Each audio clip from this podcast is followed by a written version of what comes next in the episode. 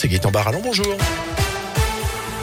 Bonjour Jérôme, bonjour à tous. Et avant de revenir sur la visite d'Emmanuel Macron dans la Loire, beaucoup plus léger d'abord. Quoique les jouets vont-ils manquer sous le sapin cette année à deux mois de Noël? La question se pose car la pandémie a très largement ralenti le trafic mondial, y compris le transport maritime qui achemine les jouets depuis l'Asie jusqu'en France.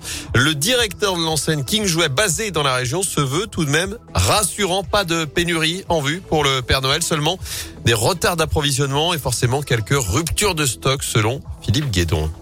C'est vrai qu'on a quelques difficultés, inquiétudes concernant les approvisionnements. Ce que nous vivons chez King Jouet, c'est que le taux de rupture sera supérieur à celui de l'année dernière.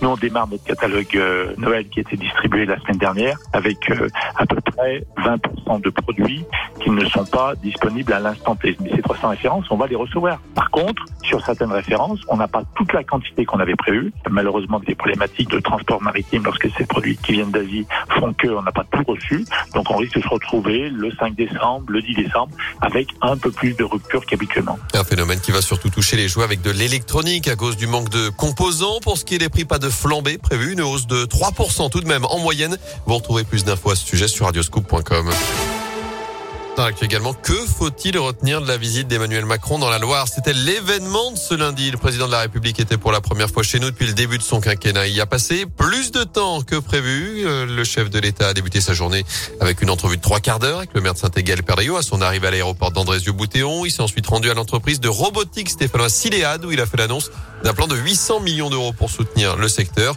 Direction ensuite Montbrison sur la friche GG, puis du côté de Pralu pour décorer François Pralu d'une médaille de l'Ordre national du mérite, avant de passer plusieurs heures à arpenter les rues de la ville. Pour échanger avec les habitants, le maire de Montbrison, Christophe Basile, fait justement le bilan de cette visite du chef de l'État.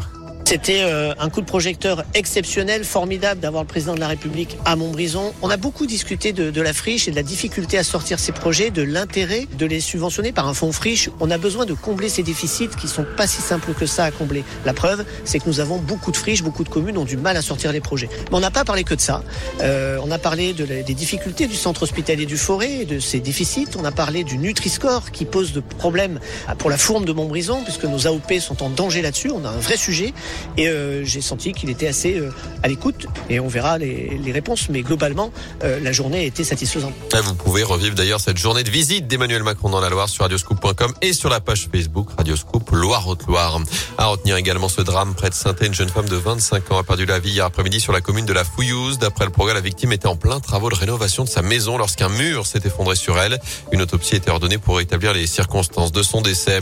À retenir aussi cette grosse frayeur pour un spéléologue en Ardèche touché à la cheville. Cet homme de 64 ans s'est retrouvé coincé hier dans une cavité à Bidon dans le sud du département. Cavité qui se trouve après deux puits de 30 et 90 mètres de haut et après un corridor long d'une centaine de mètres. D'après le Dauphiné libéré, les collègues qui l'accompagnaient sont remontés à la surface pour prévenir les secours. Au total, une trentaine de secouristes sont intervenus pour l'évacuer. Opération qui a duré jusqu'à une heure ce matin. Après Pfizer, l'agence européenne des médicaments approuve le vaccin Moderna pour faire la troisième dose des plus de 18 ans. Il reste à chaque pays à le valider. En France, c'est la haute autorité santé qui devra trancher. En foot, pas de supporters stéphanois à Metz ce samedi. Aucun spectateur non plus lors de la réception de Clermont le 7 novembre dans le Chaudron. Décision hier de la commission de discipline de la Ligue après les incidents vendredi dernier face à Angers. Le dossier a été mis en instruction. Les dirigeants de la Saint-Etienne seront à nouveau auditionnés le 17 novembre. D'autres sanctions pourraient alors tomber.